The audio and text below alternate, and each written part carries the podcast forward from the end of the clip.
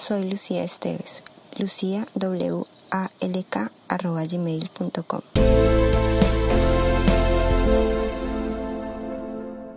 Página 111, 4.3.6 En el punto 51112 Mandato de la Comisión para el Esclarecimiento de la Verdad, la Convivencia y la No Repetición se estableció que la Comisión tendrá como mandato esclarecer y promover el reconocimiento de la relación entre producción y comercialización de drogas ilícitas y conflicto,